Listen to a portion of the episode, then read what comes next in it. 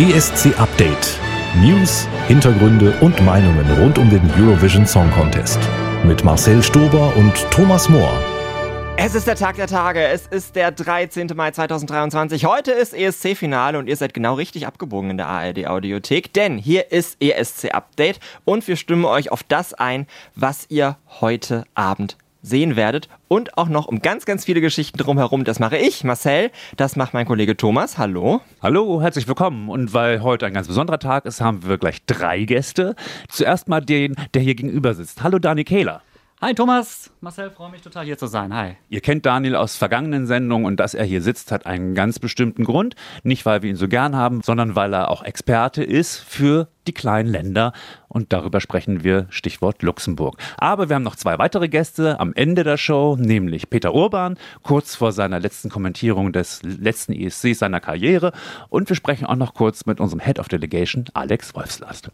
Aber legen wir los mit den kleinen Ländern Luxemburg und Daniel Kehler. Denn Luxemburg, und das ist eigentlich die Nachricht des gestrigen Tages gewesen, Luxemburg kehrt zum Eurovision Song Contest zurück. Zum ersten Mal seit 1993 ist Luxemburg nächstes Jahr tatsächlich wieder dabei fünfmaliger Sieger, lange Pause gehabt. 2024 haben wir also wieder ein Land mehr. Und ich glaube, Daniel, da wirst du sehr gegrinst haben, als du das gelesen hast. Ich habe das gestern Morgen gelesen und habe wirklich gedacht, es kann nicht sein. Aber dann fiel mir ein, dass tatsächlich der luxemburgische Premierminister äh, Xavier Bettel schon vor einigen Monaten, das war im Februar, auf Instagram schon mal das angedeutet hat, dass da vielleicht was möglich sein könnte, dass da ein Team sich um den ESC irgendwie kümmert. Das hat mich schon so ein bisschen in Alarmbereitschaft gebracht, weil ich habe gedacht, das passiert nicht wieder, dass Luxemburg beim ESC teilnimmt.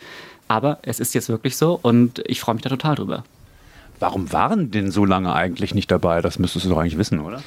Das ist tatsächlich äh, ein ganz einfacher Grund. Der entsprechende Rundfunksender in Luxemburg ist RTL, RTL Luxemburg, und die haben eher ein regionales Profil. Ich habe vor ein paar Jahren mit der letzten Spokesperson gesprochen, die für Luxemburg die Punkte äh, vergeben hat, Maurice Molitor. Wir haben ihn auch für ESC Update damals äh, kurz gehört und er sagte mir damals, das Profil des ESC passt nicht zum Profil von RTL Luxemburg. Und deswegen war ich auch so überrascht, als jetzt gestern die Nachricht kam, weil ich dachte, das passiert nie wieder. Ähm, aber offenbar hat man sich da mit der Regierung gemeinsam auf jetzt einen anderen Fahrplan verständigt. Es ist ja auch total interessant, wenn man mal so in die Luxemburger Geschichte zurückguckt. Das hast du ja bestimmt auch gemacht. Es sind ja sehr, sehr selten wirklich jetzt Leute aus Luxemburg für das Land angetreten. Auch Beiträge in Landessprache, also in Landessprache Luxemburgisch, äh, die gibt, das gibt es ja, gab es höchst selten. Ich meine einmal, wenn mich nicht alles täuscht. Also viel häufiger kann es nicht gewesen sein. Was erwarten wir denn da jetzt für die Zukunft? Also wenn man jetzt wirklich so zurückkehrt, dann kann man ja eigentlich nicht den, ich sag mal, den San Marino-Weg gehen und einfach irgendwelche Leute fragen, wenn man das wirklich so vorbereitet, was, was, was werden da die Pläne von RTL sein? Was, was traust du denen zu? Erstmal hoffe ich, dass sie überhaupt äh, gerade auf einem guten Weg sind, Pläne äh, vorzubereiten. Denn im Juli wollen sie die schon verkünden, tatsächlich, wie es da weitergehen soll. Was ich ihnen zutraue, ja, ist eine gute Frage. Ich habe auch über den San Marino-Weg nachgedacht und so sehr wir alle San Marino mögen, das wünsche ich Luxemburg nicht, dass wir da über mehrere Abende hinweg dann irgendwie RTL.lu schauen müssen, ähm, was bestimmt auch wunderschön ist, aber äh, das führt dann am Ende eben zu dem, wo wir San Marino momentan sehen im Song Contest. Ich habe gestern so ein bisschen geguckt, was die Fanreaktionen sind auf Twitter etc. und da tatsächlich gesehen, dass schon die ersten luxemburgischen Bands äh, sich irgendwie eingebracht haben, beziehungsweise Fans, äh, die ins Spiel gebracht haben. Vielleicht haben wir ja Glück und es wird tatsächlich so, dass da eben auch ein ja, Teil der luxemburgischen Musikszene Szene zu sehen sein wird. Das spricht so ein bisschen, oder dafür spricht so ein bisschen das, äh, was ich in einer äh, Mitteilung der luxemburgischen Regierung heute gelesen habe. Die äh, fordern oder die hoffen sich tatsächlich auch eine hm, ich sag mal, Verbesserung des Ansehens der luxemburgischen Kulturszene. Also die wollen das deswegen tatsächlich auch gerne forcieren, dass Luxemburg zum ESC zurückkommt. Oder haben das deswegen forciert. Jetzt ist es ja bald soweit, nächstes Jahr. Und ähm, vielleicht ist das schon so ein kleiner Hinweis darauf, dass man sich auch wirklich auf Luxemburg konzentrieren wird. Ich habe es gesagt, 93 war Luxemburg zum letzten Mal dabei. Das bedeutet im Umkehrschluss, weder ein Peter Urban noch ein Thomas More haben Luxemburg je beim ESC erlebt. Wie historisch, wie ESC-historisch ist jetzt diese Entscheidung, wieder zurückzukommen? Die ist sehr ESC-historisch. Du hast ja gesagt, fünf Siege und Die haben ja früher tatsächlich äh, die Promis drumherum immer genommen und Vicky Landros hat auch gesagt, äh, ich möchte keine Vorentscheidung, obwohl sie dann später noch bei der Vorentscheidung war, aber ich möchte eigentlich keine Vorentscheidung. Das ist halt so das Einfallstor für Direktnominierungen. Ich glaube, das läuft auf eine Direktnominierung hinaus. Das ist meine Einschätzung. Also Luxemburg Vorentscheid, das glaube ich nicht. Du hast schon erzählt, was sich die Regierung erhofft. Was erhofft sie sich denn noch? Sie wollen, das finde ich total interessant, also Sie sehen das wirklich ganzheitlich, ja. Also sogar auch der Tourismusminister hat gesagt, das könnte äh, für den Standort Luxemburg wichtig sein, für die Kreativindustrie in Luxemburg, klar, ja, also Vorentscheid oder wie auch immer, vielleicht irgendwie eine andere Präsentation, das ist dann ja auch nicht unwichtig für das luxemburgische Fernsehen. Und ich habe bei der äh, luxemburgischen Tageszeitung ähm, Luxemburger Wort etwas Interessantes gelesen, so eine kleine Side-Information, dass das möglicherweise wirklich auf eine Initiative des luxemburgischen Premierministers Premierministers zurückgeht. Und als er eben, ich habe es eben schon gesagt, diese Ankündigung auf Instagram gemacht hat, damals im Februar, gar nicht so lange her, ich finde, da hörte man schon so ein leichtes schelmisches Lachen oder so eine leichte Freude mit raus. Jo, also die Idee leiit um Dich fir beim Eurovision Song Contest Mat Schüler, wo man net äh, mat gemer dofir ein Ausgrupp den noch äh, ze summe könnt an überrasche reisken. Also er sagt äh, seien Sie gespannt, lassen Sie sich überraschen. Ja? Also ähm, ich finde, äh, da hat er das schon so ein bisschen angedeutet, dass da wirklich was kommt. Ist es doch immer gut, einen offen schwulen Ministerpräsidenten zu haben, der setzt sich auch mal für die wichtigen Dinge ein.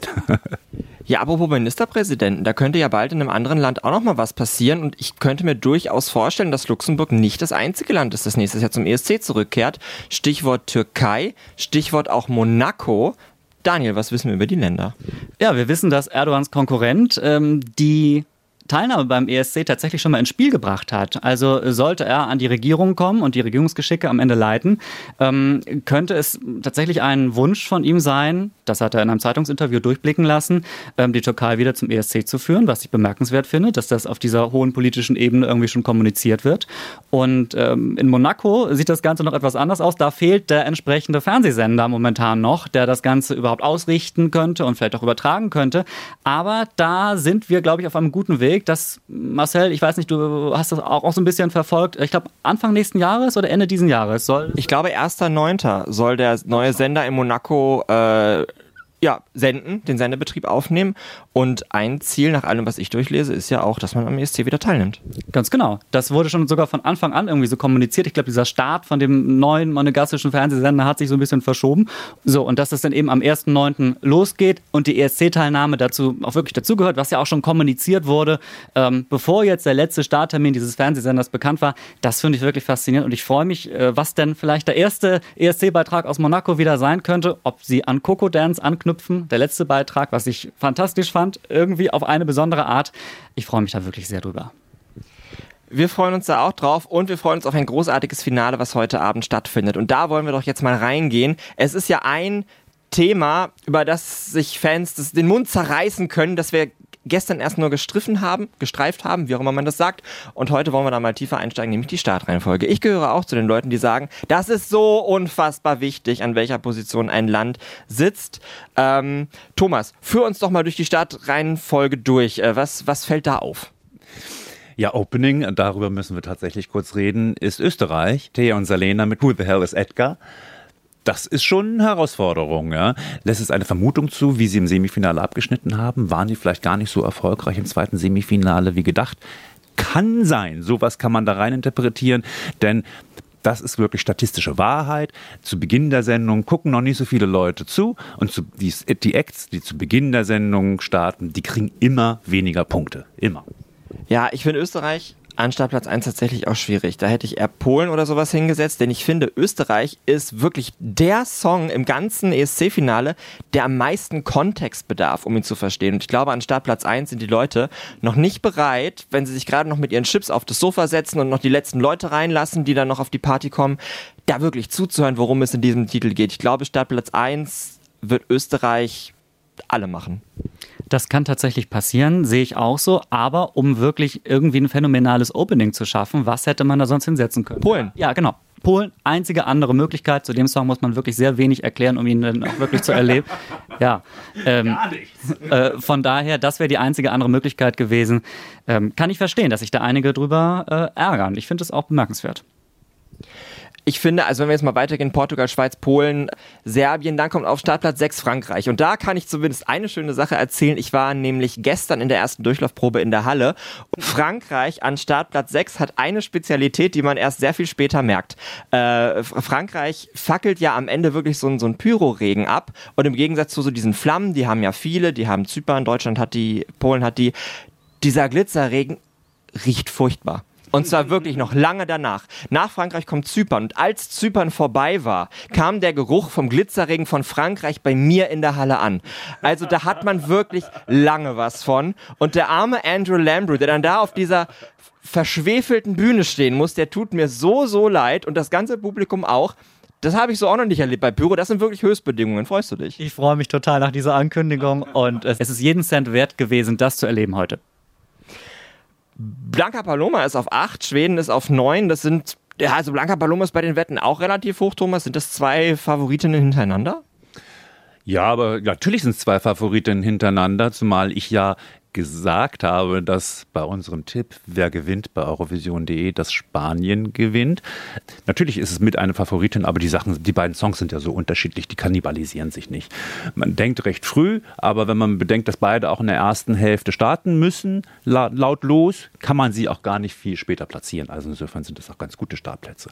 Weiter geht es mit Albanien, Italien, Estland, Finnland auf Platz 13. Das ist der letzte Platz in der ersten Hälfte. Mhm. Und da möchte ich ganz kurz einhaken, denn wie offensichtlich kann man es eigentlich machen, dass man möchte, dass Finnland gewinnt? Also zum zweiten Mal hat Finnland den besseren Startplatz bekommen als Schweden. Und jetzt startet Finnland wirklich nach drei Balladen. Ja, Albanien ist noch ein bisschen anderes Balladengenre, aber dennoch. Und dann Italien und Estland. Da wird ja sowas von die Rampe gebaut. Es finde ich fast schon unverschämt von der EBU. Wie, wie siehst du das? Ja, ich habe da heute auch schon drüber nachgedacht. Das ist wirklich die beste Platzierung, die sie ihnen geben konnten. Was mir aber auffällt, ich finde zum Beispiel Tschechien, was danach dann kommt, auch eine sehr starke Performance. So ging es mir jedenfalls, als ich es äh, dann im Fernsehen gesehen habe. Ähm, und bin sehr gespannt, wie das sozusagen nebeneinander wirken wird. Nach Tschechien geht es weiter mit schnellen, mit schnellen Songs, die ein bisschen ballern. Voyager aus Australien, Gustav aus Belgien. Bei Voyager gestern in der Halle hatte ich kurz Tränen in den Augen, weil ich die Inszenierung wirklich, wirklich, wirklich unfassbar gelungen finde. Ich finde, es ist der beste, der best inszenierte Beitrag dieses Jahr. Aber ja, wir haben so drei Balladen und dann geht es halt irgendwie viermal richtig ab. Also ich habe da wirklich so meine Probleme, diese Startreihenfolge nachzuvollziehen. Genau, an 18 Moldau, dann äh, 19 Ukraine, Norwegen und dann auf Platz 21 Deutschland. Toller Startplatz, oder? Für Deutschland? Toller Startplatz grundsätzlich, ja. Äh, das letzte, nee, das vorletzte Big Five Land. Aber hinter Norwegen, die natürlich auch, also die sehr viel Aufmerksamkeit bekommen werden. Norwegen ist ja ein Song, der wurde ja schon wahnsinnig viel gestreamt, den kennen Leute, da kann man richtig mitstampfen. Habe ich auch so leichte Befürchtung, dass der so ein bisschen das Licht von dem, was danach kommt, wegnehmen könnte. Ich bin mit dem Startplatz eigentlich, glaube ich, ein bisschen zufriedener als du, gerade wenn ich darüber nachdenke, was dann nach Deutschland kommt. Das wird Litauen sein. Und ich glaube, so sehr ich den litauischen Beitrag mag, mindestens die erste Hälfte äh, des litauischen Beitrags, da werden die meisten irgendwie zu Hause noch über Deutschland diskutieren vielleicht. Aber alle, die Lord of the Lost nicht mögen, die werden dann mit, mit Stay wieder schön äh, gemächlich in den Schlaf gesungen. Also das finde ich tatsächlich ist eine gute Reihenfolge. So gehen wir die letzten Nummern durch. 23 Israel, 24 Slowenien, Joker out, yay. 25 Kroatien, Letri, nochmal richtig so was Hysterisches, fast zum Abschluss, denn den Abschluss selbst bildet das Vereinigte Königreich und mehr Müller. Bibeltreue legen immer die Bibel aus, ESC-Jünger legen die Startreihenfolge aus. Und lass uns doch jetzt mal nach Ansicht dieser 26 Plätze nicht sagen, wer gewinnt, das haben wir schon oft genug, sondern wer wird den letzten Platz belegen. Es tut mir so leid, dass Großbritannien letzter wird, aber da bin ich mir relativ sicher. Gerade auch, wo ich vorgestern, also im Semi, den Zusammenschnitt gesehen habe, wie das dann auch am Fernsehbildschirm aussah und das sah nicht gut aus und das klang auch nicht gut. Und Startplatz 26, man sagt zwar immer, je später die Startnummer, desto besser, aber ich glaube 26 ist zu spät. Mhm. Das ist so wie mit den letzten ESC-Songs, die sich die Fans anhören. Irgendwann hat man den Favoriten und was dann noch kommt, das nimmt man irgendwie so mit, aber ist dann auch egal. Und es tut mir total leid, weil I Wrote a Song ist für mich einer der besten Titel des Jahres, aber ich befürchte von der Inszenierung her werden sie das nicht so doll hingekriegt haben, dass das viele Punkte kriegt. Das war sogar ja mein Verdacht schon während der Songchecks, weil so ein Song, der braucht ultra viel Charisma der Protagonistin und das bringt sie halt überhaupt nicht rüber. Also da fehlt ihr die Erfahrung und fehlt ihr das Charisma. Und jetzt noch dieser Startplatz, wo dann alle eigentlich gedanklich schon abgehakt haben, ihre Favoriten. Das kann übel enden, gerade für den Gastgeber. Das hatten wir ja schon ein paar Mal in Portugal und in Israel auch fast, dass die Gastgeber ganz schlecht abgeschnitten haben. In der Ukraine immer, wenn sie Gastgeber waren, waren sie schlecht. Das ist natürlich doof für die Stimmung, aber es ist auch meine Vermutung. Was denkst du über Memala und über die Frage, wer letzter wird, Daniel? Erstmal, ich stimme dir zu. Ich habe bei dem Zusammenschnitt auch gedacht, ah, das ist irgendwie nicht das, was ich erwartet habe, nachdem ich vor allen Dingen das Video oder das Musikvideo gesehen habe. Irgendwie wirkte sie auf mich in dem, in dem Clip nicht on point genug oder nicht frisch genug. Ich weiß gar nicht, wie ich das beschreiben soll. Aber irgendwie fällt es mir schwer zu behaupten, dass sie damit ähm, wirklich letzte wird. Ich würde mal euch gerne fragen, was ihr über Zypern denkt, die ja nun wirklich äh, am Anfang auch zwischen anderen starken Songs äh, platziert sind. Ob die nicht vielleicht, ob dieser Track nicht vielleicht am Ende in Vergessenheit geraten könnte, wenn die Voting Lines offen sind. Da reichen zwölf Punkte, glaube ich, um den letzten Platz zu verhindern. Ich würde eher noch mal auf Platz zwei und drei gucken. Da sind Portugal und Schweiz. Das sind für mich so Kandidaten, die vielleicht auch letzter werden könnten, wegen dieser schlechten Startposition. Also Schweiz ist da für mich schon eher der Juryfavorit. Portugal ist mir ja sehr ans Herz gewachsen, aber ja, das könnte auch passieren. Und Zypern, das habe ich an den Songtitel schon mal gesagt, ich bleibe dabei, es ist die beste Ballade. Er singt es toll und es sieht inszeniert ganz fantastisch aus. Ich glaube nicht, dass das letzter wird. Also wir haben jetzt sehr viel über Luxemburg geredet, aber auch sehr viel über die Startreihenfolge. Jetzt sind wir schon so weit, uns richtig zu freuen auf heute Abend. Ne? Es geht los, der ESC ist da, wir haben alle Meinungen ausgetauscht. Vielen Dank, Daniel, dass du hier warst. Ähm, gleich geht es noch weiter mit Peter Urban und Alex Wolfslast. Super cool, dass ich hier sein durfte. Vielen Dank und ich sag euch denn, wie es in der Halle war beim Finale. Heute ist der Tag des großen Finals und ich spreche mit Peter Urban. Hallo Peter. Hallo Thomas. Ich gucke mal ein bisschen in die Vergangenheit zurück, denn wir beide sind ja diesen langen Weg gegangen von dem Augenblick, als der NDR den ESC übernommen hat. Und ich habe mir überlegt, ich habe dich ja jedes Jahr interviewt, mehrfach. Stimmt, wirklich. Ja. Hunderte. Also es, es geht in die dreistellige Zahl, ja. würde ich sagen. Ja, das ist wirklich wahr. Unglaublich. Deswegen bin ich so ein bisschen sentimental, weil es wahrscheinlich unser letztes Interview ist zum ESC. Ja, aber wir können ja auch später noch über den ESC reden, auch wenn ich nicht mehr den Kommentator mache. Ja. Insofern. Du bleibst ja auch weiter bei NDR 2, da sehen wir uns ja auch. Aber du hast so einen eng getakteten Terminplan, dass ich mich einfach bei dir jetzt mal ins Taxi dazugesetzt habe bei einer wichtigen Fahrt, damit du ja deine wenige Zeit, die du noch hast, äh, vernünftig nutzen kannst. Sind dann schon alle Moderationen geschrieben oder vorbereitet? Nein, ich sitze gerade daran. Ich habe das gerade unterbrochen. Äh, heute, äh, es ist ja das Finale heute, aber man braucht immer so einen ganzen Tag. Und ich schreibe dann immer nach der zweiten Probe, nachdem ich es zweimal gesehen habe, dann schreibe ich erst. Also ich, ich mache das nicht vorher, weil da könnte immer noch was passieren. Auftritte, die ich dann noch nicht gesehen hatte, habe ich dann gesehen und weiß, äh, ob ich das gut oder schlecht finde und was mir einfällt dazu. Da warte ich dann immer. Andere bereiten das schon früher vor, aber das sind dann nur die Informationen und die Fakten, die hat man natürlich schon gesammelt vorher, ja. Mhm. Jetzt ist es für dich ja auch dein Ende für den ESC, dein Ende der Kommentation für den ESC ist ja nun lang vorbereitet. Du bist lange diesen Weg gegangen, hast viele, viele Interviews geführt. Jetzt ist der Augenblick aber bald da, dass du da Final Last Worst sprichst, ja? Wie, wie fühlt sich das an? Ja, komisch. Also äh, der Gedanke allein zum letzten Mal so da oben zu stehen in der Kabine und auf die Halle zu gucken, die Kollegen in Hamburg zu rufen, ob die Leitung okay ist und das, das Kribbeln, wenn dann die Eurovisionshymne anfängt. Allein das, allein der Moment dann, die Spannung und man weiß, jetzt hören 10 Millionen oder mehr zu. Das ist äh, schon ein Gefühl, das irgendwo toll ist äh, und das ich sicherlich auch vermissen werde. Und bei überhaupt bei diesem riesigen Event dabei zu sein, der so aufregend ist, das kann, können Leute von außen kaum verstehen was für eine, eine Atmosphäre hier herrscht. Äh, Verständnis auch zwischen den Leuten, zwischen den Kollegen, zwischen den Musikern, zwischen den äh, Funktionären und den gesamten Delegationen. Wir wohnen zum Beispiel mit der israelischen Delegation in einem Hotel und, und das ist wunderbar. Es ist eine Harmonie, die es in der realen Welt leider nicht so gibt. Und deswegen ist der ESC so ein tolles Symbol. Das ist eigentlich auch das Politische, finde ich, am ja. ESC, weil hier macht Europa wirklich auch mal was gemeinsam. Ne? Genau, und es ist ja nicht nur die EU, das wird ja oft immer verkannt. Deswegen auch diese sel seltsamen, ich bekam gestern von einem Korrespondenten einer Fernsehanstalt wieder die Fragen, ob der Brexit sich irgendwie auf den ESC ausgewirkt hätte. Ich meine, England hat nicht schlecht, schlecht abgeschnitten wegen des Brexits. Der Brexit betrifft die EU. Hier ist Europa mit 40 Ländern dabei oder auch noch Australien und Israel. Insofern, das ist doch ganz was anderes. Es ist ein größeres Bild der Welt als die EU mhm. und deswegen auch ein gutes Beispiel. Mhm. Ja, du hast eben schon ja die ja, den Spirit beschrieben. Ich habe auch schon mal gesagt, der ESC ist wie Heroin, ja, wie eine Droge. Ja. Man will immer wieder hin, weil man trifft so viele Leute, die genau. hier einmal Blut geleckt haben und immer wieder ja. hin möchten. Wie kommst du von dieser Droge später runter? Ja, es ist schwierig. Also es war zum Beispiel unter den Kollegen, den Kommentatoren, eine wunderbare Atmosphäre. Wir haben uns jetzt wieder gesehen. Ich war zwei Jahre nicht hier wegen der Pandemie und die, die wiederzusehen war großartig. Wir lagen uns in den Armen, alle sind ein bisschen dicker geworden und, und, und das war, war schon komisch komisch. Und dann haben sie mich echt sehr, sehr liebevoll verabschiedet. Marty Whelan hat eine kleine Rede gehalten. Der irische Kommentator hat mir eine schöne Tasse überreicht. Da steht Your Lordship und, und, und einen Kuchen. Da haben sie draufgeschrieben We Love Peter.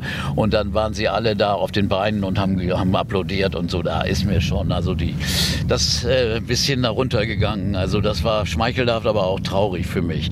Es war wirklich schön. Das werde ich natürlich vermissen. Das ist nun vorbei. Ja, was soll man da noch sagen, Peter? Ich wünsche dir eine sehr, sehr gute letzte Sendung, gute Gags, viel Nerven und äh, ja, ein, ein, eine Toilette, die du auch während des Schnelldurchlaufs erreichen kannst. Ich habe hier gro eine großartige Kabine in einer Loge, wo die Toilette zehn Meter daneben oh, ist. Perfekt. Die anderen müssen da oben, weil mir haben sie wegen meiner Gehbehinderung diese gegeben. Die anderen müssen da oben, die durch das Zuschauer da hoch, die Treppen runter und äh, hoch und wieder runter, die schaffen das kaum während des Recaps auf die, auf die Toilette zu gehen. Und das ist ein großes Problem. Genau. Du kannst ja auch nicht bei irgendeinem Song sagen, dieser Song ist meine Pinkelpause. Nee, überhaupt nicht. Höchstens, es geht immer in der Recap. Wenn der so sechs, sieben Minuten geht, dann schafft man das. Aber in Israel zum Beispiel, in Tel Aviv, konnte man das nicht schaffen. Das, das ging einfach nicht, weil das zu weit war. Und dann war es echt hart. Und damals war der ESC war über vier Stunden, vier Stunden, elf Minuten. Oh. Das ist eine lange Zeit. Das ist wirklich eine lange Zeit. Okay, Peter, jetzt machen wir wirklich Schluss. Von allen Herzen alles Beste für die letzte Sendung. Euch auch für die Zukunft. Ciao. Peter ist abgefrühstückt und ich habe ja gehört, dass ich ihn im Taxi interviewt habe, um die Zeit zu genießen. Und wen treffe ich noch vom Hotel? Alex Wolfslass. Und deswegen ganz kurz nochmal, auch mit dir ein kleiner Quickie kurz vom Finale. Steht alles in der deutschen Delegation? Also mit dir so einen kleinen Quickie zu machen, finde ich ehrlicherweise ziemlich In der Öffentlichkeit cool. vorm Hotel. Ja, und das mitten in der Öffentlichkeit. Nein, äh, es steht tatsächlich alles. Also wir sind super happy. Äh, wir haben das Staging so umgesetzt bekommen, wie wir uns das vorgestellt haben. Äh, die Band ist toll, die Kostüme sind super, die haben richtig Bock, die sind total energetisch und ich glaube, das wird ein richtig, richtig guter Auftritt. Also wir sind, äh, wir sind mega happy. Mm, das Motto beim deutschen ESC hieß, glaube ich, Can you feel your heartbeat? Kannst du sein Herz schlagen hören schon vor Nervosität wegen Samstagabend? Ich glaube, das ist eine ganz schön coole Socke, ehrlich gestanden. Äh, ich glaube, er ist sehr fokussiert. Ne? Also er, also Chris jetzt. Ja, ja, genau. Er ist sehr fokussiert. Also Chris ist sehr fokussiert. Und das merkst du daran, dass er dann weniger redet, weniger spricht, weniger Witze reißt. So, daran merke ich, dass er schon nervös ist. Ne? Aber er ist jetzt nicht äh, tattrig oder so, ganz im Gegenteil. Er ist einfach sehr, sehr fokussiert. Alex, von Marcel und von mir nur das Beste für dich und dein Team. Vielen Dank, Dankeschön, Daumen drücken. Ja, da hat Thomas doch recht. Also, Lord of the Lost, nachher Startplatz 21. Aus Deutschland kann man ja dann nicht anrufen, aber man kann ganz viel die Daumen drücken, dass es dieses Jahr mal wieder was wird mit einer guten Platzierung. Ich freue mich sehr auf alles, was wir vorhaben. Richtige ESC-Fans sitzen natürlich schon um 18.45 Uhr vor ihrem Laptop des Vertrauens, ist ja klar. Denn in der ARD-Mediathek zeigen wir da die Lord of the Lost Doku die ja die Band vom Vorentscheid bis hierher nach Liverpool begleitet hat. Um 19.15 Uhr zeigen wir alles Eurovision. Eine Stunde nochmal quasi die Pre-Show der Pre-Show. Um 20.15 Uhr dann das das Drei-Länder-Experiment, Deutschland, Österreich und die Schweiz, schalten sich zusammen. Mal gucken, ob das auch für eine neue Punktekooperation am Ende reicht. Äh, Barbara Schöneberger meldet sich aus Liverpool, quasi äh, ein Steinwurf von der Halle entfernt, zur Pre-Show. Und um 21 Uhr das große Finale aus Liverpool. Wir hören uns morgen nochmal wieder, morgen früh und ich sage liebe Grüße. Happy Eurovision.